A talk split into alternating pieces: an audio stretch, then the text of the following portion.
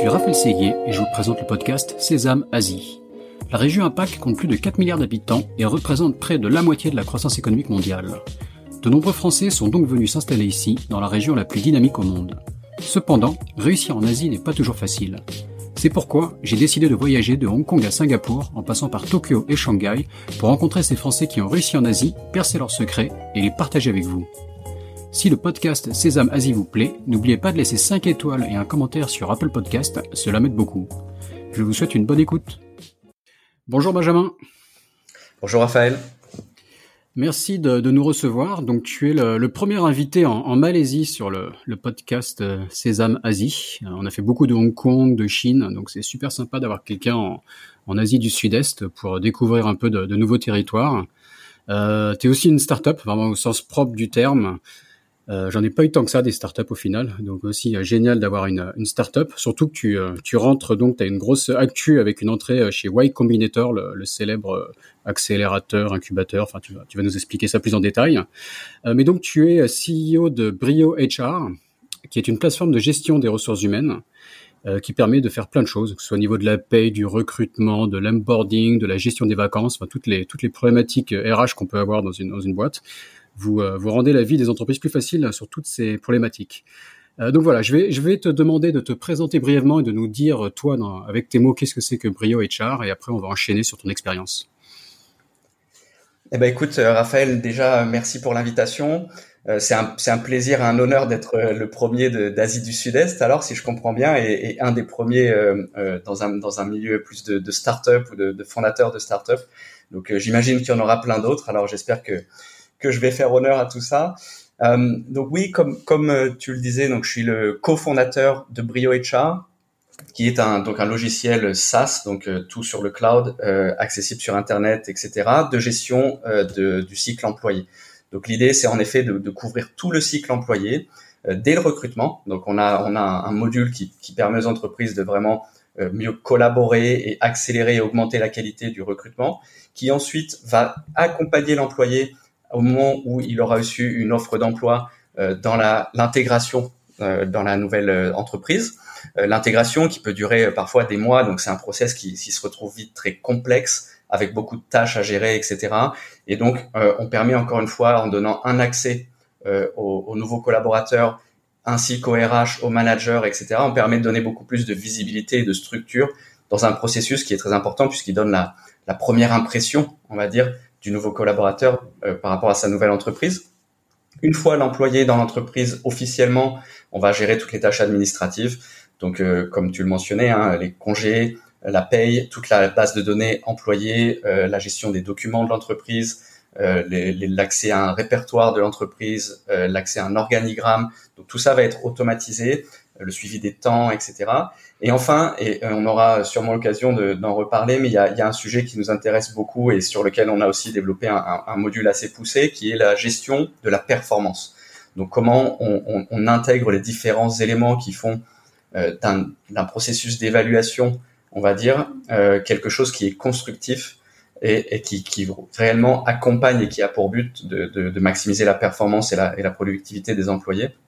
Donc ça, euh, c'est aussi, euh, aussi intéressant dans le sens où ça, ça montre la volonté qu'on a de, de s'orienter ou d'orienter notre plateforme vers euh, l'engagement des employés, quoi, une bonne expérience pour, pour les meilleurs résultats possibles. Ok, d'accord, très bien. Donc, bah, plein, plein de points qu'on va, qu'on va détailler un peu plus tard dans l'épisode. Mais pour commencer, on va essayer de comprendre un peu plus comment tu en es arrivé à cette, à cette aventure entrepreneuriale. Euh, donc dis-nous, ça fait ça fait combien de temps que tu es en Malaisie euh, Qu'est-ce qui t'a fait venir en Malaisie au début Explique-nous un peu. Alors, euh, je suis arrivé en Malaisie en début 2011, donc donc ça fait quasiment quasiment dix ans. bien sûr, comme comme beaucoup d'expatriés, je, pensais y rester un an, voire deux, et, et me voilà toujours là dix ans après, et, j'adore toujours ce pays, cette région et cette expérience. Euh, donc avant de, pour, pour reprendre un petit peu de, de recul, avant, avant euh, d'arriver en Malaisie, j'ai commencé à travailler en France euh, chez PwC, qui est un grand cabinet de, de, de conseil et de, de, de finances. donc j'ai travaillé pendant trois ans en, en, France en fait, et, après trois ans, j'avais un peu l'impression d'avoir d'avoir fait le tour, on va dire, d'une certaine partie du, du, du travail qui, qui m'intéressait beaucoup, mais c'est quand même assez répétitif, c'est-à-dire que dans l'audit, chaque année, on, revient et on, et on, revoit les mêmes clients, même si on est sur des tâches euh, qui sont pas forcément les mêmes que les années précédentes. L'environnement, lui, euh, est relativement euh, constant. Et donc, avec ma compagne, on avait décidé de bah, d'explorer de nouveaux horizons. Et en fait, toute ma toute ma jeunesse, on va dire, j'ai été un, un, joueur de badminton, qui n'est pas forcément le mhm. sport le plus médiatisé en France, même si tout le monde sait ce que c'est. en, revanche, euh, en Asie, notamment, c'est euh, dans certains pays d'Asie le sport numéro un ou un des, sports vraiment prominents. Euh, et donc, en 2002-2003, j'avais eu l'occasion de, de, faire des, camps de badminton avec les, meilleurs joueurs du monde de l'époque qui, qui, étaient malaisiens. Donc, on est allé avec une bande d'amis en, en, Malaisie s'entraîner. On n'y connaissait rien. Moi, c'était mon premier voyage, on va dire, en dehors de l'Europe. Euh, et on est allé s'entraîner en Malaisie et on a fait ça en 2002. C'était génial, une expérience incroyable. Le, le coach, c'était le l'équivalent de, de, Zidane en fait en, Malaisie quoi. C'est à ce point-là le, le, badminton en Malaisie. Le Zidane du euh, badminton. ouais ouais, c'est ça, ça fait rêver. Non, il y, y avait une, une anecdote sympa où euh, où on était après une journée d'entraînement qui était très intense, de 5 heures du matin et puis toute la journée. Euh, un soir, on était à l'hôtel un peu posé en train de en train de récupérer et puis, euh, et puis il y a cet entraîneur qui s'appelle Misboun Sidek. Euh, si, si quelqu'un le connaîtra dans le, dans le milieu, il est encore aujourd'hui très connu hein, dans le monde du badminton, même s'il est, il est à la retraite en tant que joueur depuis un moment. Euh, il, il, nous a proposé en fait de, de, nous amener au restaurant. Donc on est allé ensemble avec lui au restaurant en, en, marchant dans le quartier et on est allé dans un restaurant du coin. Et alors que jusqu'ici les gens qui nous voyaient passer avec nos raquettes à 5 heures du mat se demandaient un peu euh, qu'est-ce qu'on faisait là, qui on était, eh ben après nous avoir vu déambuler un peu dans le quartier avec Miss Boone, euh, dès le lendemain, on était devenus un peu les, les petites stars du, du, du quartier, quoi. Donc c'était c'était vraiment rigolo. C'est à ce point-là, quoi. Et nous avait juste vu marcher avec euh, donc ce, ce, ce, fameux Zidane du badminton. D'accord, très bien. Euh, donc si, si je repars un peu euh, sur sur le pourquoi de, de, la Malaisie, en fait, c'est comme à ce moment-là, j'étais en sortant de PricewaterhouseCoopers et je cherchais une, une expatriation et j'étais intéressé par l'Asie, et ben finalement la Malaisie s'est assez vite imposée, d'autant que j'y ai trouvé une opportunité euh, qui, qui avait l'air très intéressante et qui, qui s'est révélée l'être avec CMA CGM, donc un, un, grand, une grande entreprise française de transport maritime parmi les plus grosses mondiales. Euh, et donc c'était un rôle dans la, dans, la, dans la finance avec CMA CGM. Donc je suis arrivé en VIE. Euh, je sais que pas mal de tes, de tes invités précédents sont passés par euh, des VIE ou équivalents, on va dire. Ouais, moi, moi, moi, y compris. Hein toi y compris. Donc c'est quand même une très belle porte d'entrée vers vers l'expatriation. Euh, et donc c'était un VIE de donc de un an renouvelable euh, une fois. Et puis finalement, voilà, j'ai bien aimé cette expérience. Donc ils, ils m'ont proposé une autre opportunité pour rester sur place euh, après mon VIE. Ce que j'ai fait. Euh, j'ai ensuite vécu un an à, à, à, Singapour pour, pour suivre un MBA à l'INSEAD. Donc c'était mhm. encore une fois très pratique puisqu'il y avait la possibilité de le faire à, à Singapour. Euh, beaucoup d'alumni de, de, de l'INSEAD dans le podcast aussi. Vous êtes très nombreux. Ouais, bah ça, ça m'étonne pas tant que ça parce qu'encore une fois, c'est un MBA qui, qui vraiment qui, qui attire, euh, qui est très lié à l'expatriation, à l'expérience multiculturelle et aussi à un réseau d'anciens élèves qui est, qui est significatif. Donc, euh, mhm. donc ça, ça, ça, ne m'étonne pas. Euh, et d'ailleurs, c'est aussi là où j'ai rencontré mon, mon cofondateur Nabil Oudgiri, avec qui on a on a décidé de, de, de monter Brio HR. Pas dans la foulée pour le coup, on n'avait aucune idée de, de ce qu'on allait faire, euh, ou, en tout cas du fait qu'on allait faire euh, euh, commencer une aventure entrepreneuriale telle que celle de Brio HR. Quand on se côtoyait à l'INSEAD, on était devenus copains, quoi. On faisait des, des, footings ensemble, etc. Mais ça, ça, on parlait pas de projet commun entrepreneurial. Encore une fois, j'imagine qu'on va qu'on va revenir là-dessus, mais c'est assez c'est assez marrant qu'on a qu'on a fini par le faire et donc euh, et, donc qu'on ait commencé cette aventure en Malaisie. Euh, et donc voilà, après après l'INSEAD à Singapour, moi ma compagne euh, ayant son travail et son équipe etc à Kuala Lumpur, je suis revenu pour faire du conseil chez McKinsey, donc à Kuala Lumpur. Et euh, après après deux ans de McKinsey, en fait, euh, j'ai je, je, connaissais quelqu'un qui qui s'avérait être le CEO de Lazada. Donc Lazada, en mhm. gros, c'est le c'est le géant de de, de l'e-commerce Asie du Sud-Est. Euh, qui fait partie du groupe Alibaba en fait, qui a été racheté par le groupe Alibaba et qui est donc la, la première, euh, on va dire la première expérience euh, en dehors de Chine de Alibaba au niveau e-commerce. donc c'était pour eux un gros sujet. Et donc en fait mon mon C'est une sorte de marketplace, c'est ça? Ça va ressembler à un Tmall ou un Amazon ou Ouais, exactement, exactement. En fait, ils ont ils ont commencé euh, ils ont commencé un peu plus sur le modèle Amazon, euh, donc en mode plus on, on, on, achète et on revend. Et je, je pense que si, si je me trompe pas, c'est c'est plus proche de de, de Tmall, euh, mhm. mais, mais, assez vite. D'ailleurs, même Amazon a fait ce move-là de manière assez intensive. Euh, que Alibaba avait déjà fait et que, que, Lazada a fait aussi sur le modèle beaucoup plus marketplace. Euh, et, euh, et pour, pour, pour, plein de raisons. Donc bien sûr le, le, le côté euh, le côté mall reste, euh, mais euh, le plus gros des, des volumes c'est ça passe par le côté marketplace. Et donc c'est c'est intéressant parce que Lazada est en énorme croissance, ça faisait partie du groupe Alibaba. Et donc quand on quand on m'a proposé en fait une, une un, poste chez chez Lazada, j'ai pas trop hésité. Euh, la vie de consultant, c'est génial, mais c'est aussi très intense. Euh, je venais d'avoir euh, ma petite fille à peu près à, peu près à ce moment-là, donc on va dire que les étoiles se sont alignées et j'ai pris cette opportunité chez, chez, chez Lazada. Euh... McKinsey, juste pour revenir là-dessus, enfin ça s'est ça s'est passé comment? J'imagine, enfin ça a été court, mais j'imagine qu'on on apprend pas mal de choses, non, dans, dans ce type d'entreprise avec des méthodes de travail assez rigoureuses. Tu peux nous Bien sûr, bien sûr. J'ai, alors moi, à titre personnel, j'ai adoré euh, McKinsey.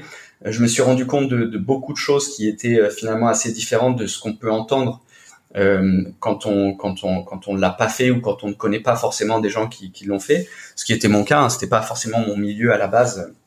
Euh, euh, le milieu du consulting, même le milieu du business, hein, d'un point de vue familial, etc.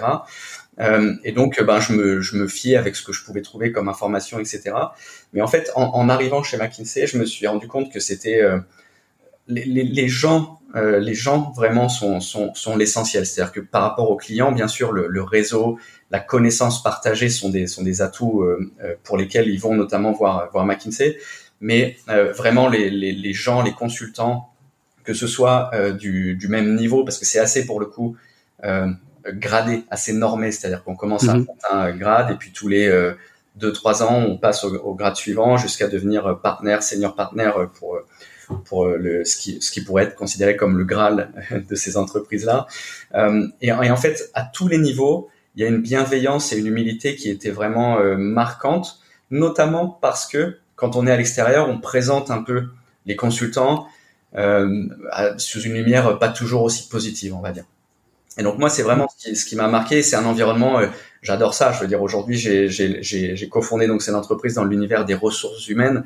Enfin, je, je, suis vraiment attaché moi à la composante euh, humaine euh, dans l'entreprise, et, et j'ai vraiment été extrêmement positivement surpris de ce que j'ai pu trouver à McKinsey. Ensuite, il y a le côté des problématiques sur lesquelles on, on travaille.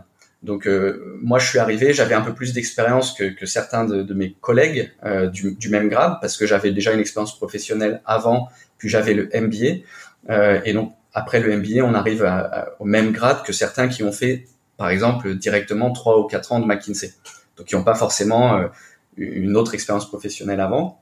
Donc j'étais un petit peu plus un petit peu plus âgé, un petit peu plus senior par rapport aux, aux, aux différentes positions que j'avais occupées, notamment à la Et t'étais étranger aussi, quoi, non? C'est pas forcément anodin d'être français chez McKinsey, mais en Malaisie. Euh... Alors, McKinsey est aussi extrêmement international. Euh, notamment en Asie du Sud-Est, en fait, ça marche un peu comme... Euh, c'est vraiment comme si c'était un seul bureau. Alors, bien sûr, il y a des localisations, Malaisie, Singapour, Indonésie, enfin, dans, dans chaque pays, euh, il, y a, y a un bureau. Mais le bureau était pas du tout un critère pour savoir dans quelle équipe euh, le, le, consultant va être euh, va tomber, va être affecté, et quel client? C'est-à-dire que quelqu'un qui est au bureau de Kuala Lumpur, en tout cas euh, avant toutes ces histoires de Covid 19, etc. Quelqu'un au bureau de Kuala Lumpur pouvait bosser sur une mission en Indonésie, alors qu'un Indonésien bossait en même temps sur une mission à Kuala Lumpur. La priorité de McKinsey, c'est les bonnes compétences pour le bon projet, pour le bon client. Et donc, au sein de la région, et voire même à un niveau mondial, euh, il va pas y avoir de différenciateur ou de ou de ou de priorisation autre que qui va avoir le meilleur impact possible euh, chez ce client-là sur ce sujet-là en fait. Donc c'est il y, y, a une ce qui était très intéressant donc pour moi c'est que c'est que j'étais nouveau chez McKinsey et, et j'ai été tout de suite affecté sur des sujets euh, qui étaient euh, extrêmement complexes, qui étaient des sujets un peu de direction générale, qui, qui demandaient à la fois un mix d'analytique, etc., mais aussi un, un, un, côté encore une fois humain pour interagir avec des clients de, de différents niveaux de seniorité, on va dire, et de, de différents horizons. Clairement, pour le coup, pour moi, de différentes cultures aussi. Euh, et donc, ouais, ça, ça a été euh, extrêmement enrichissant. Euh, tout est fait pour, pour vraiment aider les gens à progresser. Donc, il y a beaucoup de bienveillance et, et moi, c'est quelque chose qui, qui m'a beaucoup après, donc après, donc Lazada, enfin on était, on fait des allers-retours, mais Lazada, il y, a pas mal de Français chez Lazada, c'est ça? Tu peux, tu peux nous expliquer un peu d'où vient euh, cette petite mafia française Je crois que tu l'appelais chez Lazada? Alors il y a, y, a, y a, plusieurs, il y a plusieurs petites mafias ou en tout cas, je dirais, je dirais y avait au moins, puisqu'il y, a, y a eu mhm. récemment un, un, shift euh, avec avec une, une prévalence des, des, équipes et de la culture Alibaba qui, qui, a augmenté au fil des années. Mais en fait, Lazada, ça a été créé de, comme une, une start-up en 2000. 12, euh, si je me trompe pas. Euh, et donc c'est une startup euh, Rocket Internet. Donc Rocket Internet, je ne sais pas si, si, si, tu connais ou. Non, mais tu peux expliquer brièvement ce que c'est. Bah, le modèle de Rocket Internet, en fait, c'est de, de répliquer des business models qui ont fonctionné dans certains pays, là où ils ne sont pas encore établis ou là où il n'y a pas encore de leader déjà, euh, déjà, on va dire euh, établi, etc. Et donc, par exemple, Lazada, on pourrait, on pourrait imaginer que ça, que, c'était un peu le Amazon pour l'Asie du Sud-Est, sachant qu'à l'époque, il n'y avait pas encore de, de, de e-commerçants dominants sur la région. Et donc, donc il, il, il crée ça, et c'est une entreprise, c'est un fonds euh, allemand. Euh, et donc, il crée ça, et en fait, au début, il faut aller, euh, leur business model, c'est d'aller très fort, très vite, avec beaucoup mhm. d'investissement. Et donc, ils, ont fait venir, ils ont fait venir, enfin, ils font venir, parce qu'ils ont eu, je crois, des centaines hein, d'entreprises de, comme ça qu'ils ont fait. Donc, Lazada est l'une d'elles, un gros succès d'ailleurs. Euh, mais ils ont fait venir, en fait, de de n'importe où finalement. C'est encore une fois pas forcément un critère. D'ailleurs, le, le, fondateur de Lazada était un ancien euh, consultant de, McKinsey notamment, donc, euh, donc une culture un peu, on met la bonne personne au bon endroit, on se soucie pas du reste. Euh, et donc ils ont fait ça, et, ça a fait qu'il y a eu, notamment avec la, les besoins de, de, recrutement rapide et de ramp-up, il y a eu pas mal de, de cooptation, de réseaux, etc. Ce qui ont fait euh, se former certains groupes donc il y avait euh, il y avait euh, il y avait quelques quelques Allemands, quelques quelques Italiens, quelques quelques Français. Euh, et, et donc en effet dans les dans les postes quelques années plus tard de management, eh ben ces personnes-là avaient progressé avec l'entreprise et, et, gravi les, les, échelons. Et donc en effet il y avait le, le la personne qui m'a recruté qui, qui, qui, est un ami, Christophe Lejeune, qui était le, le CEO de, de Lazada en Malaisie, donc c'est pareil, hein, c'est des, chaque pays était un très gros business. Enfin, c'était c'était vraiment devenu significatif. Euh, mhm. Ensuite, quand Alibaba euh, a voulu vraiment reprendre ou intensifier, on va dire, sa, son contrôle de Lazada, ils ont mis quasiment tous leurs euh, leurs euh, fidèles employés, on va dire, qui étaient en, en, management chez Alibaba, dans le groupe quelque part, ils les ont mis en charge des différents pays de Lazada, etc. Par contre, ils ont gardé comme comme CEO du groupe Lazada euh, Pierre Poignant, euh, qui est euh, qui est aussi un Français.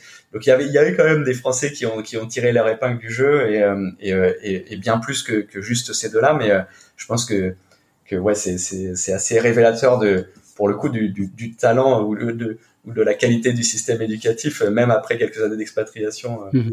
Et toi, toi, tu as, as assisté au, au, rachat par Alibaba ou c'était à quelle époque alors moi, quand je suis arrivé, euh, c'était c'était déjà fait, sauf que en fait, la, alors je sais pas si c'est la méthode d'Alibaba, euh, euh, si c'est une méthode commune ou, ou, régulière, mais en tout cas, Alibaba a commencé par investir financièrement pour avoir la majorité, puis un ou deux ans plus tard, a, a remis un ticket pour vraiment quasiment à, détenir tout Lazada. Et mhm. moi, je suis arrivé quelques mois après ça. Euh, par contre, au-delà de, de l'investissement financier, ils, ils, ont quand même pas mal laissé les rênes à l'équipe en place, euh, en mode euh, vous connaissez, vous savez ce que vous faites, vous connaissez le marché, vous avez jusqu'ici très bien travaillé.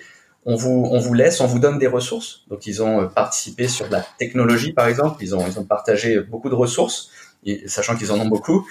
et donc, ils ont aidé vraiment Lazada à franchir certains caps jusqu'au moment où ils ont dit bon, ok, on pense que c'est le bon moment pour intégrer encore plus euh, Lazada à Alibaba d'une certaine manière. Et du coup, beaucoup d'anciens Alibaba ont été euh, mis dans les postes de management euh, divers et variés. D'accord, ok. Et donc, donc des Chinois, j'imagine. Et ça, ça, s'intégrait bien, je veux dire. Il n'y a pas de trop de, de clash culturel. Enfin, une, entreprise à Singapour, en Malaisie, assez multi, multiculturelle comme tu l'as, tu l'as expliqué, quoi. Et des Chinois qui venaient quoi de, de Chine, c'est ça? Beaucoup de Chinois qui venaient de Chine. Et donc en effet il y a eu il y a eu un, un shift donc vers cette vers cette vers ce management on va dire mais le Alibaba est connu pour être assez people oriented mais mais comme un ancien d'Alibaba me le disait c'est people oriented désolé pour l'anglicisme mais d'un point de vue chinois c'est-à-dire que c'est-à-dire que des références différentes quoi voilà, exactement. C'est, c'est donc ça reste euh, beaucoup de travail, euh, des objectifs très élevés, beaucoup d'intensité, etc. Et euh, le modèle de requête internet, finalement, il était assez similaire. Donc même si c'est pas les mêmes personnes, même si c'est pas les mêmes backgrounds culturels, il y avait cette intensité, cette volonté d'aller toujours plus vite, toujours plus fort, etc. Et donc au final, il n'y a, y a pas eu de, je dirais, de clash à ce niveau-là. Et pour le coup, l'approche d'Alibaba de, de prendre plusieurs années pour faire la transition euh, de le faire progressivement, de le faire constructivement en apportant euh, pas mal de ressources qui ont bénéficié à Lazada, notamment au management du coup en place à l'époque. Euh, ils l'ont bien fait, quoi. C'est-à-dire qu'ils ont ils ont vraiment fait une transition que je que je pense ils avaient étudié et, réfléchi bien en amont. Le, un des premiers gros gestes quand pour le coup j'étais j'étais là à ce moment-là, c'est qu'ils ont ils ont mis Lucy Peng en, en charge de Lazada euh, donc en charge de la Zada Group, euh, tout en laissant encore une fois la plupart du management euh, d'origine en, place. mais Lucy Peng, c'est une, une, des cofondatrices d'Alibaba, qui a notamment aidé à lancer End Financial. Donc c'est quelqu'un qui a un énorme background, une énorme expérience, qui est très talentueuse et très expérimentée. Et donc d'un coup ils ont ils ont positionné Lucy Peng ici et, c'est ça a été le début en fait de ce de ce on va dire, de cette phase de, transition au niveau du management. Mhm. D'accord. Et donc après, enfin donc Lazada, comment euh, comment t'es passé de Lazada à, monter ta propre boîte? Il y, a eu un, déclic à un moment? Comment t'as eu l'idée? Qu'est-ce qui t'a motivé? Alors ouais, il y a eu un déclic. Euh, il y a clairement eu un déclic. D'ailleurs, c'est assez rigolo parce que euh, donc entre McKinsey et Lazada, il s'est passé quatre mois. c'est quatre mois de, pause que j'ai prise en tant que congé paternité. Euh, et donc, euh, donc quatre mois vraiment où j'ai voulu, euh, j'ai voulu être à la maison, participer, etc. Et donc pas travailler. Et en fait, au début de ces quatre mois, jamais dans ma tête j'avais en, tête d'être entrepreneur. jamais j'avais en tête de l'être dans les ressources humaines, d'autant plus puisque j'ai pas du tout un, un background de, de, ressources humaines. C'était plutôt finance, puis après on va dire stratégie, business, mais pas pas ressources humaines. Et à la fin de ces quatre mois-là, j'avais qu'une chose en tête, c'était de monter mon entreprise euh, de logiciels dans les ressources humaines. Donc, il y a s'est passé quelque chose. Il s'est passé quelque chose, et en fait, ce qui s'est passé, c'est que mon dernier projet euh, chez McKinsey, c'était avec une grosse entreprise dans les télécommunications, et euh, on les aidait à, à, à, organiser, on va dire, une, une business unit, euh, notamment pour le B2B, donc business to business. Euh, et, et en fait, notre, notre rôle, c'était donc de, de, les aider à, à définir l'organisation de l'équipe, euh, à définir euh, les, les, les, descriptions de postes, les fiches de poste, euh, de les aider potentiellement à identifier des profils à recruter, etc. Et en fait, je me suis rendu compte que, que quand on a commencé la mission, je me suis rendu compte qu'en fait, euh, cette entreprise et cette division elle-même qui avait euh, quelques milliers de personnes, eh ben, ils savaient pas vraiment combien de gens ils avaient.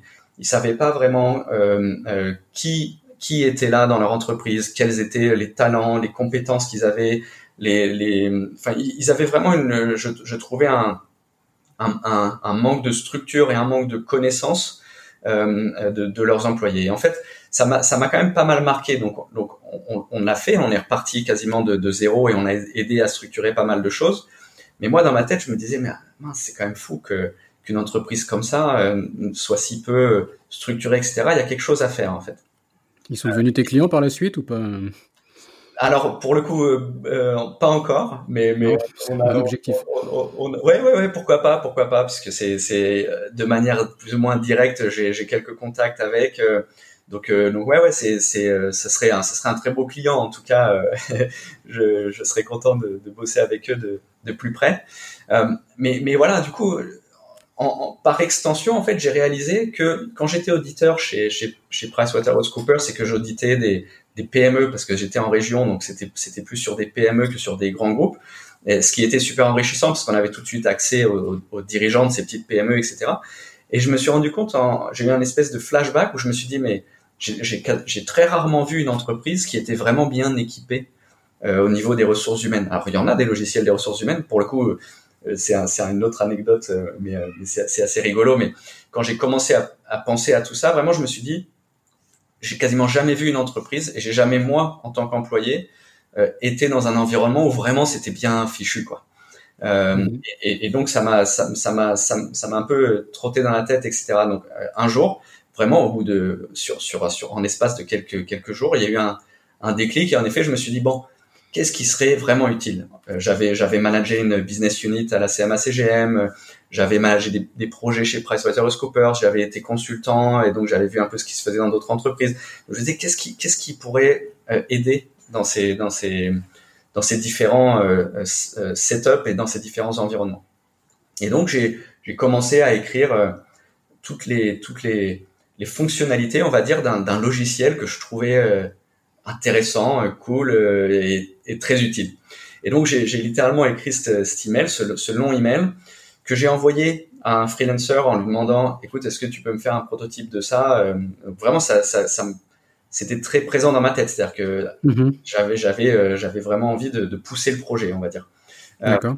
Et, et en fait, après avoir envoyé cet email de, de la description de ce logiciel, et eh ben seulement j'ai googlé en fait. Donc je suis allé sur Google et j'ai regardé mais est-ce qu'il n'y a pas quelque chose qui existe? Et en fait, je me suis rendu compte euh, de manière, euh, enfin c'était rigolo quoi, mais je me suis rendu compte qu'en fait c'est une industrie qui existe depuis depuis longtemps et qui a beaucoup d'acteurs. Euh, et mm-hmm. voilà, c'est le côté un peu, moi ça me fait ça me fait sourire. Je, je, je dis sans hésiter ce côté un peu un peu naïf, avec avec un point négatif qui est bon bah mince il y a de la, il y a de la compétition. Euh, du coup, on, on, va devoir faire un peu des analyses avant de savoir si on doit se lancer. Et très, très le marché existe quelque part. C'est toujours, euh, c'est l'avantage d'avoir de la compétition, quoi. Exactement. Le, le c'est inquiétant d'être tout seul, avoir une idée géniale parfois. J'ai des doutes en général quand ça m'arrive. ouais, c'est exactement ça. Le, le point positif, c'était que le, que le, marché existait et que en plus, le, la définition, on va dire, des fonctionnalités que j'avais donc envoyé à ce, à ce fameux freelancer, euh, eh ben, était, euh, était très euh, très en ligne, on va dire, avec avec ce qui pouvait se faire sur le marché, sauf qu'il y avait il y avait pas mal de logiciels un peu vieillissants, des des logiciels très fragmentés. Donc un logiciel qui va gérer la performance, un logiciel qui va gérer les congés, etc., etc. C'est quoi, les acteurs les plus connus euh, dans, le, dans la RH Les deux trois. les, les, les, très grands noms, on va dire que c'est un peu les les habitués, on va dire SAP, Oracle, euh, et euh, Workday. Donc, c'est ces très grands éditeurs de, de, logiciels. Donc, en fait, SAP, Oracle, ils existent depuis des décennies et ils font un peu de, de tout, ce qui est ERP, base de données, etc. Euh, il y a une quinzaine d'années, Workday a émergé. Et donc, Workday, c'est un peu, le, on va dire, la, la Rolls des logiciels de, de, HR sur le cloud. Euh, et là où Workday va se focaliser exclusivement sur les sur les MNC, sur les multinationales qui sont présentes dans des dizaines de pays avec des dizaines de milliers d'employés et qui va être très très très très cher. Nous, on va se positionner sur plus sur sur du euh, régional, on va dire Asie, et sur des entreprises qui ont entre disons 10 et 2000 employés. Donc ça peut être des bureaux locaux de, de, de, multinationales ou des PME euh, ou des PME locales régionales.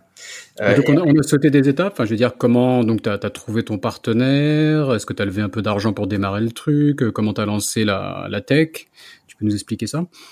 Ouais, ouais, ouais. Donc dans, dans le dans la même veine un peu de, de, de ce qu'on disait euh, juste avant, c'est que euh, j'étais pas un professionnel du HR, j'étais pas un professionnel de la tech, euh, mais je voulais monter une entreprise qui est dans la HR tech. euh, mhm. Donc il a fallu en effet euh, euh, bah, réfléchir un peu et en fait très très tôt, très très tôt dans le process, en fait en échangeant avec avec Nabil que j'évoquais tout à l'heure, qui était donc un ami et on se tenait au courant régulièrement et, et, et, en fait très très tôt, donc vraiment tout tout tout tout tout, tout début, quand on quand on a commencé à évoquer ce sujet, on a très vite trouvé un, un, un alignement. Euh, c'est-à-dire que même si on avait des expériences euh, différentes, euh, il était très clair que les besoins en, en, RH et notamment en software RH étaient communs vraiment à, à toutes les entreprises quasiment, quelle que soit l'industrie, quelle que soit la géographie, etc. et donc on a, on a tout de suite accroché. Donc très très vite, on était tous les deux sur l'aventure, vraiment dès le, dès le jour 1. et, et en effet, du coup, c'était bon bah est-ce qu'on se lance, où on se lance, etc. Nabil à ce moment-là travaillait à Singapour euh, et donc on a décidé de, lancer Brio HR euh, en Malaisie. pourquoi la Malaisie? Pour plein de raisons, on pourra y revenir si si, tu le souhaites, mais la, la Malaisie c'est un très bon endroit pour c'est un endroit très central, c'est un très bon endroit pour pour lancer son entreprise. Euh, et, et, donc Nabil a déménagé de Singapour en Malaisie et vraiment l'idée c'était de dire ok Nabil qui n'est pas forcément un développeur lui-même L'idée, c'était de dire, OK, euh, qu'est-ce qu'on doit euh, atteindre comme objectif pour décider si c'est vraiment la chose qu'on veut faire, qu'on peut faire, euh, qui va marcher, etc. Et donc, Nabil, qui, lui, qui lui est de quelle nationalité? Qui est franco-marocain. D'accord. Donc, il a fait toutes ses études, en, toute sa jeunesse au Maroc, toutes ses études en France, puis après INSEAD et, et l'Asie au niveau professionnel. Mmh. Donc, euh, donc euh, on, était tous les deux en Malaisie et on s'est dit bon bah il faut, on n'a pas le choix puisque ce logiciel est complexe. C'est un gros logiciel avec beaucoup de fonctionnalités. Euh, si on veut euh, sortir ça de, terre, il va nous falloir une équipe, etc. Donc très très vite l'idée ça a été de se dire bah on, fait ce qu'on peut et l'idée c'est que d'ici on va dire six mois on ait bah, un début d'équipe, un début de prototype et surtout qu'on lève des fonds pour pour le coup consolider ça, etc.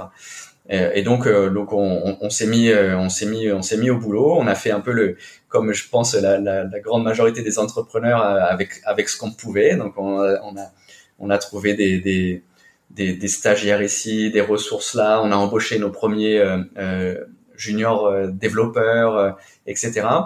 Et, et on a donc construit ce, ce prototype qui était vraiment un, une version basique d'un module du logiciel, quoi. Donc vraiment un tout petit truc, mais au moins qui qui, qui, qui prouvait, et ça c'est un message un peu aux, entrepreneurs qui hésitent à se lancer, etc., qui prouvait, qui pouvait démontrer à d'éventuels investisseurs que on était sérieux. C'est-à-dire qu'on mhm. on, on, a, on, a, on a construit quelque chose, on a vraiment fait notre maximum pour arriver avec ce petit prototype-là. Et en fait, euh, ben, ça, ça, rassure beaucoup les investisseurs de savoir que c'est pas juste une idée en l'air. quoi. C'est ah, vous avez déjà passé quelques mois, vous, vous bossez dur. Euh, vous avez un sans, sans être technique vous-même et en engageant des, euh, des développeurs juniors quoi. Donc euh, ça va. Enfin ça n'a pas été trop euh, trop galère ce, ce processus? Ça, ça, ça a pas été facile. Euh, Nabil n'étant pas développeur, c'était, c'était, il pouvait pas développer lui-même. En revanche, il avait managé des projets dans la tech. Donc il pouvait manager des développeurs et guider des développeurs et du coup ça, ça a vraiment fait la, toute la différence. mais en l'occurrence, il fallait quand même que les développeurs euh, prennent beaucoup d'initiatives puisque puisque aucun de nous deux développait. Donc il y a quand même des concepts mhm. qu'on n'avait pas complètement, euh, euh, qu'on maîtrisait pas complètement nous-mêmes. Euh, et donc donc oui, ça ça a été euh, clairement le prototype. Il avait rien à voir avec avec le le, le le, software dont on rêvait, ni avec ce à quoi il ressemblait, ne serait-ce que six mois plus tard, et puis encore six mois plus tard, et jusqu'à arriver à aujourd'hui où là on a une plateforme qui vraiment reçoit des feedbacks euh, dithyrambique de, de nos clients, etc. Donc c'est c'est vraiment euh, c'est vraiment une, une, évolution, mais une je dirais pas une galère, mais un effort permanent. C'est-à-dire que même aujourd'hui où on a une équipe avec des développeurs qui sont euh, plus expérimentés, plus seniors, qu'on a certains process qui se sont mis en place, etc. Et eh ben c'est c'est c'est quand même complexe de, de, de monter un software complexe. Quoi. Il faut une, hmm. vous, avez une, une quinzaine de personnes, c'est ça en ce moment? Ouais, exactement, exactement, principalement porté sur la tech. Et donc tu nous disais donc ce prototype, donc après quoi, le lever un peu de seed pour financer le projet, les, premiers clients, tu as réussi à décrocher d'époque. Euh? Ouais, exactement. Donc euh, quand on, a réussi donc à avoir ce, prototype qu'on voulait avoir, on a on a assez vite eu la chance de de lever des fonds. Euh, donc on va on pourrait appeler ça un un, un pré-seed. Euh, qu'est-ce que qu'est-ce qu'un pré-seed en, en, en, une seconde? C'est quand on a quasiment rien. Quoi. On, pouvait pas dire qu'on avait un produit, on avait vraiment un début de prototype d'un truc. Donc en, gros, c'était euh, c'était euh, Nabil, moi, euh, euh, deux trois de, de, de, trois team members et un PowerPoint quasiment quoi. Mm et c'est ça correspond à ce qu'on pourrait appeler un précide. Et en fait, on a on a réussi à attirer des investisseurs pour le coup de, de renom. donc donc ça c'est c'est très intéressant. Donc on, on a eu euh, par exemple, le, le, fondateur d'un grand fonds de, de, private equity sur l'Asie, euh, euh, Ronnie Muse, qui a euh, investi à titre à titre personnel, donc en, en tant que, que, business angel. On a euh, attiré un, un, des plus gros fonds régional, voire mondial, East Ventures, basé en Indonésie, qui, qui, qui, a investi chez nous. Et, et de fil en aiguille, on a c'est quoi votre secret là? Vous aviez des contacts? Vous avez, été très fort pour, pour pitcher le truc? Comment vous avez fait? Ben, je pense qu'il y a un mix de, de pas mal de choses. Euh, je pense qu'en toute objectivité, on a, on a un bon profil, on avait un bon track record professionnel et académique. Et mine de rien, ben, quand il y a qu'un PowerPoint, euh, c'est un élément qui, qui, prend quand même euh, du poids. Euh, on, on, avait, on va dire, la, la, la vision qu'on avait, le marché qu'on qu'on voulait euh, attaquer, etc. clairement, ça avait beaucoup de sens. Et, et, notamment parce qu'il y a eu des, des, des boîtes similaires en Europe ou, aux US qui explosent sur des marchés un petit peu plus matures et qui vraiment mhm. explosent. Et, et, en fait, euh, euh, le fait qu'on ait, euh, je le réalise encore plus aujourd'hui, mais le fait qu'on avait ce prototype en place, encore une fois, la première démo qu'on a faite, il a planté pendant la démo. Enfin, je pense que tous ceux qui font des démos connaissent ce, ce syndrome de la démo qui plante quand il faut pas. Euh, mais, mais bon, voilà, c'était bancal, mais mine de rien, il fallait le faire. Il fallait le faire avec des avec les peu de ressources qu'on avait, euh, on, on, on y allait quoi. Euh, mhm. on, avait, on avait aussi bien travaillé notre sujet, c'est-à-dire qu'on avait euh, beaucoup parlé avec des professionnels du secteur, avec des entreprises, etc. Et enfin, bien sûr, euh, il y a un aspect network. Il y a un aspect network et on, a été mis en contact en fait avec des avec ces investisseurs notamment, notamment via via l'INSEAD, euh, ou, ou, via des, des, des amis qui eux-mêmes étaient fondateurs de startups, qui avaient levé des fonds, qui sont assez euh, successful et qui avaient donc ces investisseurs-là dans leur euh, dans leur euh, capital. Et donc ils nous ont mis en contact et forcément c'était des intros qui étaient euh, qui venaient avec des recommandations un peu. Donc donc tout le tout on va dire l'ensemble de, de, ces éléments-là euh, on, on, on, et beaucoup de chance clairement. Hein, tout, au final les étoiles se sont alignées et on a pu on a pu finalement récolter une, une somme qui était qui nous permettait vraiment d'y aller sérieusement. C'est-à-dire que là on a touché une vraie équipe. Euh, et en fait, le, le, dernier que le dernier que que j'avais mentionné, c'est Global Founders Capital. C'est pareil, c'est un, un, très très gros fonds qui est issu de Rocket Internet, mais il n'y a pas de lien avec le fait que j'étais nécessairement chez Lazada, etc. Mais c'est plutôt via quelqu'un qu'on avec qui on a fait l'INSEAD. Donc il y a un côté réseau. Après, après euh, les investisseurs ils vont pas faire de cadeaux. Le, le réseau, euh, c'est pour avoir entre guillemets l'interview, euh, c'est pour avoir un peu d'attention. Euh, donc après, oui, il faut montrer ce prototype, il faut montrer que si, que ça, qu'on est investi, qu'on est à fond, qu'on est là pour le long terme, etc. Il faut vraiment qu'ils aient une confiance dans le fait que euh, qu'on va y aller, quoi, qu'on va faire de notre, mhm. notre, mieux. Et voilà. Et du coup, ça, ça a fait que, que finalement, assez vite dans l'aventure, on a levé euh, les fonds qui nous ont permis de, de vraiment euh, créer ce logiciel très ambitieux. Et du coup, aujourd'hui, donc à peu près un an et demi après euh, cette levée de fonds, euh, clairement, on a, on est sur la sur la région Asie du Sud-Est euh, notamment. On a on a un logiciel qui est qui a dépassé euh, la compétition. Quoi, des startups qui ont deux trois ans de plus que nous. Aujourd'hui, les, les clients nous choisissent parce que on a on a une vision beaucoup plus complète et ambitieuse, on va dire, d'un logiciel RH et et on a pu la réaliser quoi. D'accord. Avant, de revenir là-dessus, une parenthèse. Donc justement, vu que tu parles d'investissement, le, Y Combinator, c'est aussi une, forme d'investissement. Donc on, on, en a parlé en intro, mais donc le Y Combinator, c'est enfin c'est bien connu au monde des startups, mais j'imagine qu'en dehors du monde du startup, on connaît pas du tout. Mais c'est euh, donc c'est, euh, je crois que c'est Paul, Paul Graham, il s'appelle le, directeur. C'est un peu une sorte de pape des startups. C'est un type qui est intéressant à suivre sur Twitter. Et euh, ils ont des, ils ont eu des, ils ont incubé des startups hyper connues quoi, les, les, du Airbnb, du Stripe, du Dropbox. J'ai regardé un peu les chiffres, c'est dément quoi. Plus de 2000 startups investies pour une valorisation totale de 300 milliards de dollars quoi. Le, le chiffre est, est ouais, ouais, ouais. c'est point de PIB quoi. À ce niveau-là, c'est enfin c'est même enfin c'est même peut-être le PIB de, de, de petits pays quoi. Non, euh, mais donc explique-nous un peu comment, enfin comment ça s'est passé, ouais, ouais, Combinator. Et moi, j'ai appliqué une fois et, euh, et j'avais gardé en souvenir le, le, le, fameux formulaire et il y a des, des, questions un petit peu marrantes. Donc raconte-nous un peu tout ça. Non, alors c'est génial euh, pour nous en effet d'être d'être chez Y Combinator et en, effet comme tu le mentionnais c'est une référence absolue dans le monde des startups et du coup Enfin, encore une fois, on, était euh, surpris même d'être pris dans ce programme. Hein. Euh, donc euh, donc on, on, est évidemment très content de l'être. C'est vraiment une opportunité qui est qui est géniale et une on va dire une ça apporte beaucoup de crédibilité. Euh, en effet, donc le Y Combinator, ça a été ça a été fondé, il me semble, par par Paul Graham autour de 2005, je dirais. Et donc au début, c'était un tout petit truc. Ils étaient ils étaient un peu à l'arrache. Euh, ils n'avaient pas forcément une énorme structure, etc. Et en fait, au fil du temps, ils ont commencé à avoir des gros succès qui, qui ont fait parler d'eux et, et, ils se sont structurés. Donc, ils ont vraiment démontré qu'ils pouvaient participer activement, on va dire à la à la à la première phase, on va dire, des startups dans lesquelles ils investissaient, parce que leur modèle, c'est d'investir et ensuite d'accélérer de, de, les startups. Donc, c'est pas forcément un incubateur, c'est plus un accélérateur. Euh, mhm. et, donc, l'idée, c'est que c'est qu'ils mettent, euh, ils mettent à notre disposition euh, des ressources incroyables euh, qui sont, qui sont bien, bien au-delà, bien plus importantes, limite que l'investissement financier qu'ils peuvent mettre. et donc, en, en l'occurrence, euh, ils ont. Ne serait que même le réseau, quoi. T'as as accès à un réseau qui est dément, quoi. Toutes les toutes les startups euh, du, du réseau. Hein. Exactement. Il y a un... D'ailleurs, ça, ça, me fait penser, enfin, je conseille, il y, a des, il y, a des épisodes de podcast qui sont excellents. Euh, je crois que c'est Dropbox. Dropbox, c'était un, y a c'est passé sur le, le, podcast How I Build This, un podcast américain que je conseille fortement. L'épisode sur Dropbox où il parle beaucoup de son Y Combinator est, est vraiment super intéressant.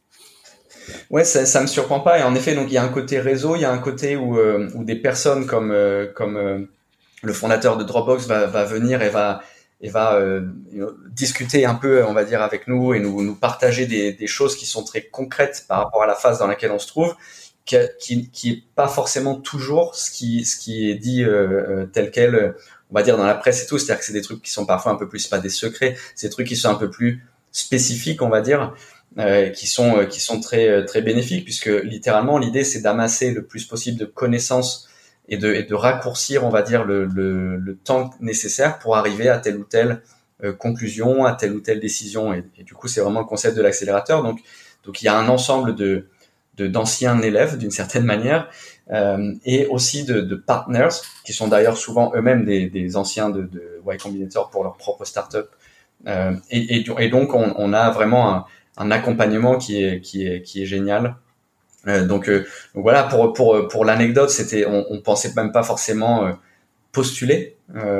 Et, et, en fait un, un, ami un ami assez proche Quentin nous, nous, a nous a on va dire encouragé jusqu'à un peu nous pousser pour pour, pour postuler en mode si vous voulez si vous pensez à un accélérateur c'est vraiment celui-là qu'il faut faire etc etc et donc au final on a on a rempli ce fameux formulaire qui nous a pris qui nous a pris relativement peu de temps puisque on, on, on avait euh, levé un, un, peu de fonds euh, dans les dans les semaines précédentes et du coup on était on va dire assez près dans le discours etc donc on a ça nous a fait gagner du temps par rapport à ça.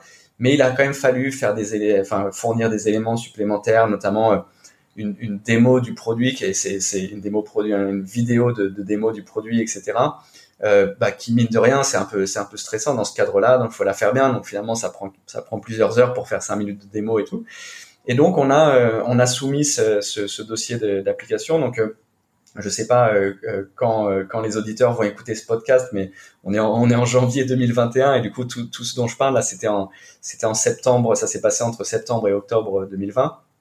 Et donc donc on, a on a plus ou moins oublié qu'on avait postulé et puis et puis un jour on a on a reçu une notification comme quoi on était invité aux entretiens. Euh, qui se sont faits quasiment dans la foulée. Et euh, le, une heure après les entretiens, ils nous ont appelé pour nous dire que qu'on était accepté dans le dans le batch donc de, de janvier à mars 2021. Et donc euh, vraiment génial sur une année 2020 qui est qui est particulière et qui est difficile pour à peu près tout le monde, euh, et y compris pour pour une jeune startup telle que la nôtre. Et ben ça ça permettait clairement de de, de, de terminer 2020 en beauté d'un point de vue d'un point de vue business. Ouais.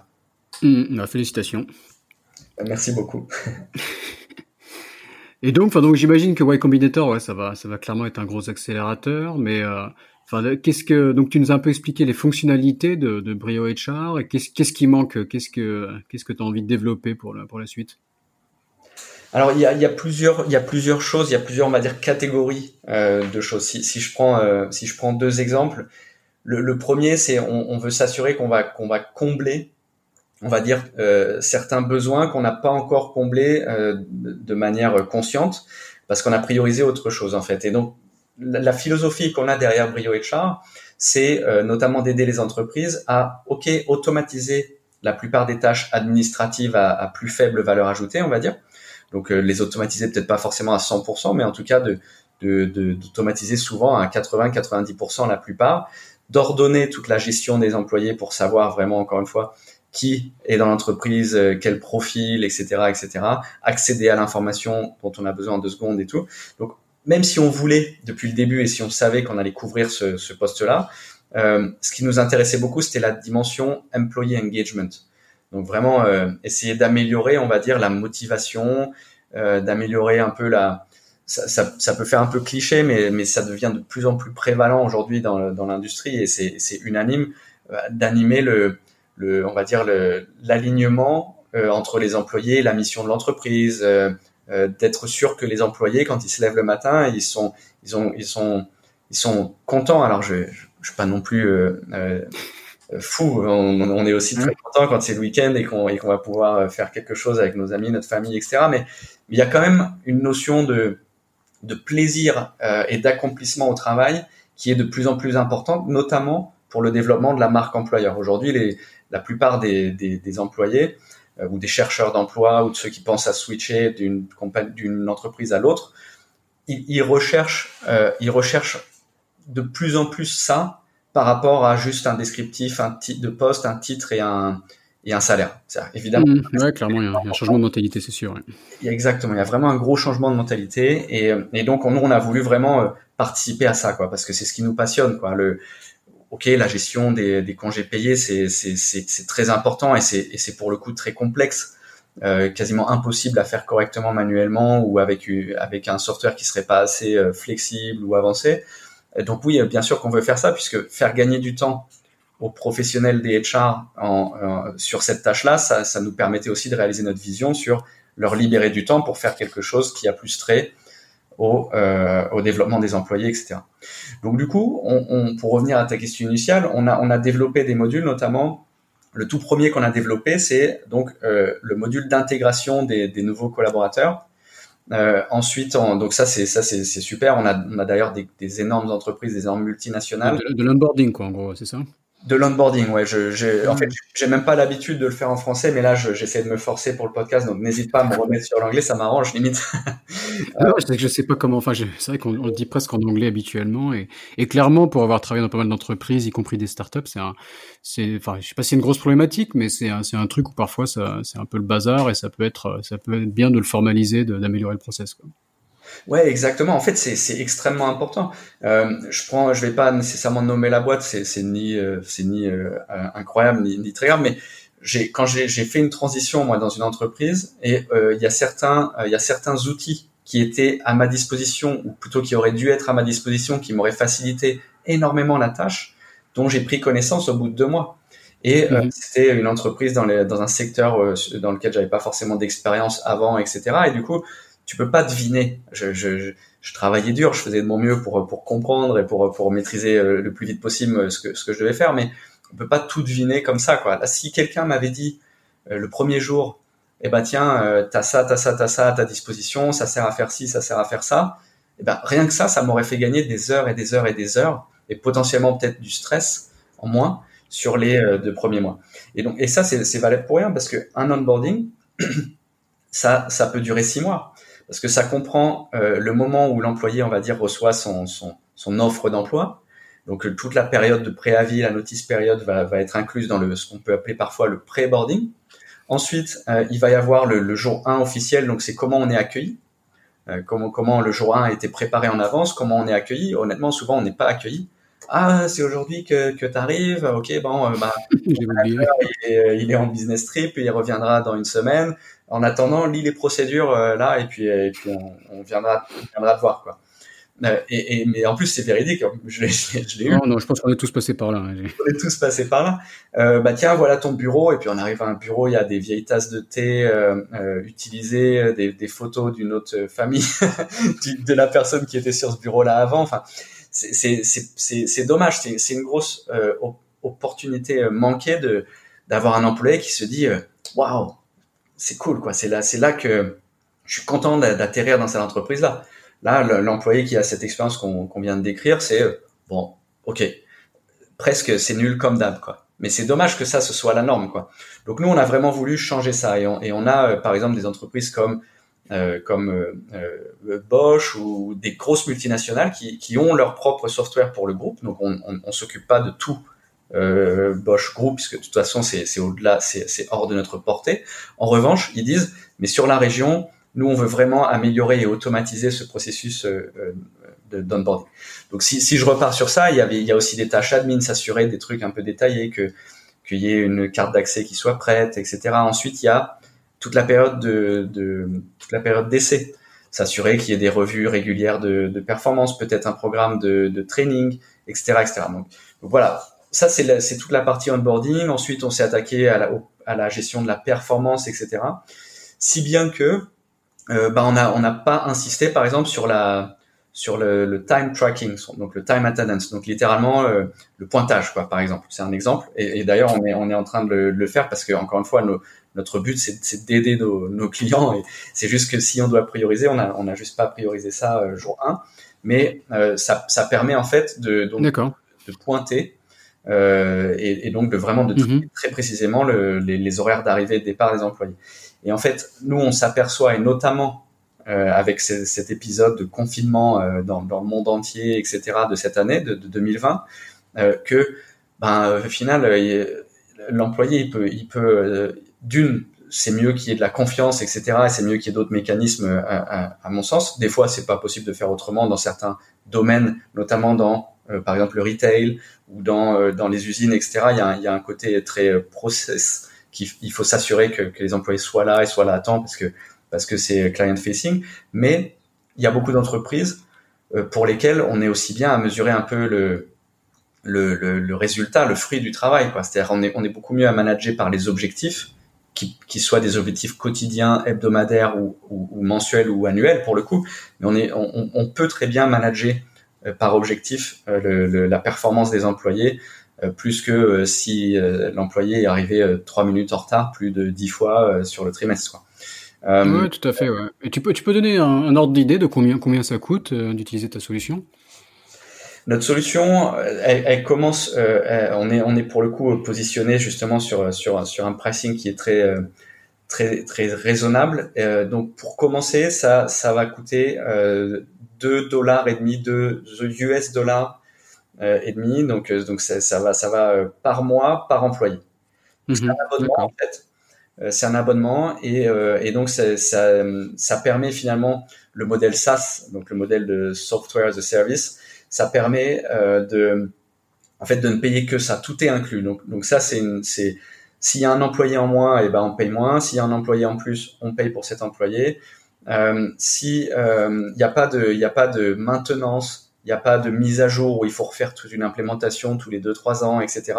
En fait, le modèle c'est que c'est comme un abonnement et chaque matin, quand on se connecte, on a la dernière version, sans avoir rien fait. C'est-à-dire que nous, on mmh. gère de notre côté tout ce qui est serveur. Le principe du SaaS, comme tu dis. Ouais. donc, on paye, le client paye pour ce qu'il utilise. Quoi. Et euh, tu as, un use case que tu aimerais partager en particulier avec un client, euh, en le nommant ou non, euh, selon ce que tu veux, mais où vraiment, euh, tu vois, il y a un bon fit et tu as vraiment une grosse valeur ajoutée pour ce client Ouais, ouais, bien sûr. Euh, donc, je, pourrais partager de, manière assez succincte deux, deux exemples juste parce qu'ils sont assez différents, mais c'est assez révélateur de, on va dire, de la, de la flexibilité de notre solution. Euh, le premier, j'en ai parlé à l'instant, c'est Bosch. Et donc Bosch, encore une fois, c'est une entreprise, ils ont des, des, dizaines de milliers d'employés dans le monde, etc. Tout le groupe n'est pas sous Brio HR. En revanche, ils ont des problèmes de, rétention, de productivité, euh, de, on va dire des, pertes d'efficacité sur la gestion de, l'onboarding. Et donc, ils cherchaient une solution qu'ils ne trouvaient pas.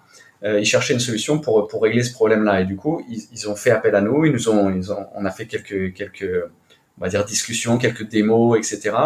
Et euh, très très vite, en fait, ils se sont dit bon, ça c'est vraiment c'est vraiment top parce que ça ça aide à la fois la marque employeur parce que le, le nouvel employé se dit waouh c'est vraiment c'est vraiment top ça aide les HR parce qu'ils peuvent ils peuvent manager beaucoup plus de choses euh, d'une manière euh, beaucoup plus efficace.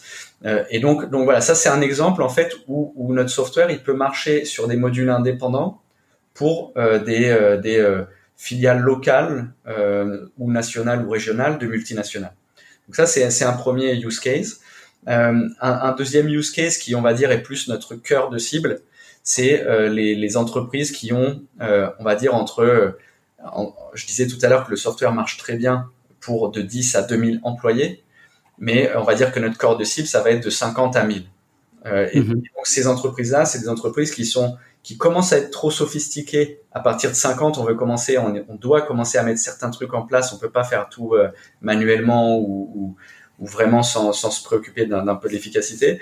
Du coup, il y, a, un besoin de commencer à structurer le domaine de gestion des RH, euh, et pas que pour le coup. Euh, et, euh, et, en fait, jusqu'à quand, on, quand on, on, monte en termes de nombre d'employés, et eh ben la complexité, la flexibilité devient, devient de plus en plus importante. et puis après, quand on est à 1000, 2000, 3000 employés, pour le coup, sur, sur, sur 15 pays, pour le coup, il y a des solutions qui sont spécialisées pour ce type de boîte-là, et c'est, pas forcément ce qu'on, ce qu'on regarde tout de suite. Euh, et donc un use case sur ça, c'est on va dire on avait on a un groupe s'appelle le, groupe Ormond, euh, donc basé en Malaisie, euh, eux, par exemple, ils ont 400 euh, employés euh, sur huit filiales. Donc c'est un groupe qui est assez complexe, un, mini conglomérat, on va dire.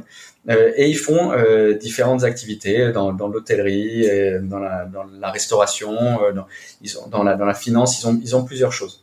Et ils, ils, étaient, ils externalisaient une partie de leur, leur, leur RH. Par exemple, la gestion de la paye, etc. Donc, à un moment où euh, il a fallu euh, de gagner en efficacité, où il a fallu euh, vraiment gérer de la, du travail à distance, etc., pour les employés qui le pouvaient, parce que dans l'hôtellerie et la restauration, c'est pas évident tous les jours. et, et, et ben, ils, avaient besoin d'une solution. Sauf que, comme d'habitude, jusqu'ici, ils avaient des solutions soit pour les entreprises de, de, de toute petite taille, qui, qui, qui, sont vraiment très très simples et qui n'ont pas besoin d'un truc très avancé, ou les, les solutions trop chères euh, pour les très grosses entreprises. Donc, ils avaient un, un, gap et en fait, il y avait que nous sur euh, sur la Malaisie notamment qui pouvions répondre à ce besoin. Et donc, en, en l'espace de, de un mois et demi, euh, on a onboardé une entreprise de 400 employés sur huit filiales qui ont qui avaient un, un, niveau de digitalisation très faible avant ça. Donc, donc concrètement, même au niveau euh, de l'expérience des outils digitaux, etc. Ils étaient quand même encore au, début du, de, de, de, la, de la courbe, je dirais, de la courbe d'apprentissage. Euh, mhm. Et euh, surtout, ils externalisaient la paye et ce qui coûtait très cher. Et donc, ils nous ont demandé s'ils pouvaient internaliser la paye avec notre logiciel. Donc, nous, on, on fournit pas de service de paye, de gestion de la paye. En revanche, on a un, un module de, qui automatise toutes les, tous les calculs des taxes, etc., qui est aujourd'hui disponible pour la Malaisie et pour Singapour et on, continue d'ajouter des pays. Donc on va ajouter les pays de la, région euh, d'Asie du Sud-Est notamment, etc. C'est le seul truc qui est très localisé en fait, euh, la, paye. Et donc au bout d'un mois et demi, ils avaient tous leurs processus euh, digitaux. Ils pouvaient gérer une, force de travail qui était à la maison et très distribuée, etc. Un logiciel qui leur permettait de gérer huit filiales, huit entités légales au sein d'un même compte et euh, surtout, ils avaient en, en, deux minutes, pu, deux minutes bien sûr, j'ai dit, dit un mois et demi juste avant, donc il y avait, il y avait de la formation, etc., pu internaliser un processus de paye qui fait souvent peur. La paye, ça fait souvent peur. Euh, les, les, l'externaliser, c'est un peu la solution euh, pour, pour s'éviter le, le, stress et les ennuis, puisque c'est vraiment un facteur important par rapport à la confidentialité des données, par rapport à pas mal de choses. Et ben là, ils ont pu vraiment tout centraliser au sein d'une plateforme donc il n'y a plus à réconcilier une, une, base de données ici avec une base de données ici, avec un fichier Excel, avec des vieux emails qu'on a reçus il y a six mois et dans lequel il y a un document dont on a besoin et tout. Tout est dans Brio euh, sur une interface qui est agréable d'utilisation et euh, beaucoup plus efficace et beaucoup moins cher. Donc c'est donc c'est c'est vraiment un client typique, on va dire, euh, qu'on qu'on vise, en tout cas auquel on pensait quand on a créé Brio HR. On peut citer aussi un autre client euh, qui va parler à pas mal de nos auditeurs, qui est la, la, chambre de commerce de Hong Kong, c'est ça, qui utilise euh, ta solution. Ouais, c'est ça, c'est ça. La, la, chambre de commerce de Hong Kong, en fait, on a été mis en contact euh, via la chambre de commerce en Malaisie. il s'avère qu'ils recherchaient une solution pour pour la gestion des, congés payés et, et, on, et, on, a assez vite on a assez vite trouvé un, un terrain d'entente là-dessus. Donc, en effet. Ok, ok, bah super. C'est une belle référence et euh, je pense que ça peut être aussi le début d'une expansion vers, vers Hong Kong, voire, même la Chine. Hein. Tu me disais que, que la Chine peut être aussi un, un marché intéressant pour toi. Ouais, exactement. Euh, on peut ouais, ces marchés-là. Il n'y a que la paye qui est très localisée, et euh, mais beaucoup en fait séparent quand même la paye dans certains pays, etc. Donc si euh, si euh, si demain on a on a on a envie et besoin de travailler avec un client à Hong Kong, bah on le fait déjà. On a des clients en Europe, en Indonésie, à Singapour. Enfin, on, est déjà multi pays. Euh, il y a que la gestion pure de la paye qui est qui est qui est quand même assez localisée pour le coup, puisque chaque pays a ses propres lois, normes, etc. Mmh, mmh. Ok, ok, non bah c'est super. Franchement, félicitations pour tout ça. On va on va arriver à la conclusion du podcast de l'épisode. Euh, donc, est-ce que tu as une, astuce à partager sur, sur la Malaisie pour, pour craquer euh, ou hacker la Malaisie ou l'Asie en général, si tu veux que j'ouvre la question? Ouais, ouais, c'est, bah, c'est, en effet, c'est intéressant comme question puisque c'est, c'est, souvent, je pense la question que se posent les gens avant de, considérer un move. Euh, je dirais que on peut, par exemple, il, faut choisir. Donc, je vais, je vais plus répondre à ta question d'un point de vue Asie. Et du coup, je vais, je vais dire qu'il faut, il faut vraiment être conscient de pourquoi on choisit telle ou telle base. Donc moi, en l'occurrence, ça a été la Malaisie. Euh, mais euh, selon l'activité qu'on fait, selon, euh, selon peut-être notre background, etc., et surtout selon les, structures et les ressources dans, le, dans, dans, dans les différents pays, c'est vraiment important de savoir pourquoi on choisit tel ou tel pays pour commencer. Donc je prends l'exemple quand même de la Malaisie pour illustrer un peu le point. Euh, la Malaisie, c'est très très central sur l'Asie du Sud-Est. Il y a, il y a toutes les destinations, euh, toutes les capitales, etc. sont à, euh, à deux heures d'avion. la Malaisie, c'est aussi la capitale de AirAsia, qui est une des, une des compagnies aériennes low cost les plus les plus connues au monde. Et donc, ça mhm. permet très facilement en fait de s'ouvrir toute l'Asie du Sud-Est. Euh, c'est aussi, il, y a une, il y a une grosse qualité de vie à un, à un faible coût. Euh, donc, ça permet notamment pour monter une entreprise d'avoir des, d'avoir des dépenses euh, relativement maîtrisées euh, tout en ayant une qualité de vie qui est, qui est vraiment super. Euh, et enfin, des appartements à Kuala Lumpur, j'ai halluciné. Hein, pour, le, pour le prix d'un 3 à Hong Kong, on peut avoir un appartement de, de grand luxe à, à, Kuala Lumpur. Ouais, complètement, complètement. Et c'est euh, et c'est vraiment euh, en effet frappant. Et je pense que que c'est ah, j'ai pas forcément étudié ça de, de, de, manière très approfondie, mais je pense que c'est le c'est la capitale au monde où il y a des rapports qualité-prix sur le sur le logement les plus les plus les plus élevés, les plus avantageux quoi.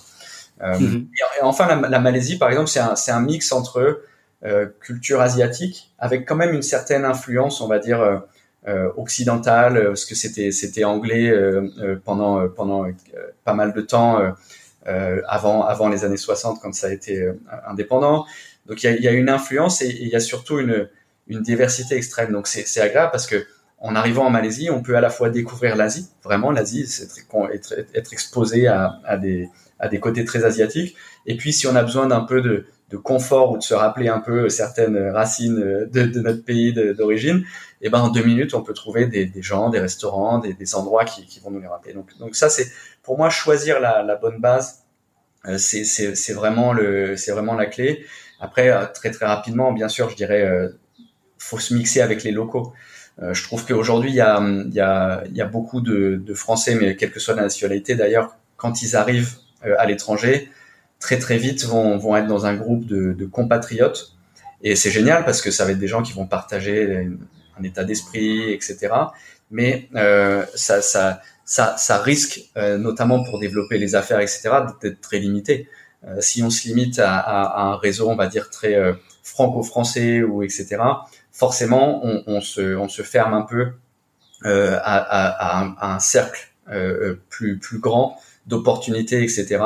Et, euh, et notamment, on, on, on, manque un peu certaines références culturelles ou certains réflexes culturels euh, qui, qui pourraient nous aider, on va dire, à mieux interagir avec des clients, des partenaires, des fournisseurs potentiels, des employés, etc. Euh, alors que si on si on se mixe, pour moi il n'y a pas de a de, de recette secrète, faut faut y aller quoi, faut faut mm. sortir de sa zone de confort et, euh, et non, 100%, 100% d'accord. Je discutais hier avec un invité potentiel qui, qui, a fait une croissance assez extraordinaire sur Hong Kong et qui m'expliquait euh, mon, secret, moi, c'est je bosse à 90% avec des boîtes non françaises et avec des locaux en particulier.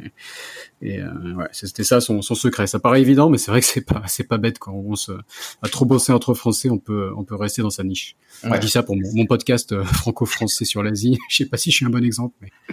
non, mais, ouais, non, mais c'est sûr. Le, le, le, podcast, il est, il est, il est génial parce que parce que justement, il donne toutes ces perspectives de de, de français. Donc donc quelqu'un qui qui peut vouloir découvrir l'Asie ou approfondir l'Asie va, va pouvoir s'identifier. Donc c'est évident que c'est génial. Euh, mais en l'occurrence, quand l'idée c'est de, de conquérir un marché, on ne peut pas le faire euh, en restant chez soi euh, avec mm. trois copains qui, qui connaissent eux-mêmes pas forcément la culture. Ouais, ouais, tout à fait. Ok, ok, bon ben c'est super. Euh, donc Benjamin, est-ce que est-ce que tu as un contact à partager, euh, une présence sur les réseaux sociaux? Ouais, ben déjà, le, je peux être contacté sur sur LinkedIn facilement, Benjamin Cro, CROC. Euh, je, je, vais même donner mon email. Je sais pas si, si, si ça se fait. Vas-y, vas-y, je t'en prie, vas-y. Je le remettrai dans les, dans les commentaires, mais vas-y. Hein, Parfait. Donc, benjamin.cro euh, at briohr.com. Donc, briohr, c'est euh, c'est le HR de, en anglais, hein, B-R-I-O-H-R.com. Euh, et donc, vous pouvez bien sûr euh, regarder un petit peu ce qu'on fait sur briohr.com. Euh, et, euh, et, donc, euh, ouais, faut, faut pas hésiter, avec plaisir pour pour échanger et, et pour entrer en contact avec avec quiconque le souhaitera. Ouais, n'hésitez pas. Ok, bon bah merci beaucoup Benjamin et bonne chose pour la suite. Merci Raphaël. Cet épisode de Sésame Asie est maintenant fini. Si vous êtes toujours là, c'est que ça vous a sûrement plu. N'hésitez donc pas à laisser 5 étoiles et un commentaire sur Apple Podcast, cela m'aide beaucoup.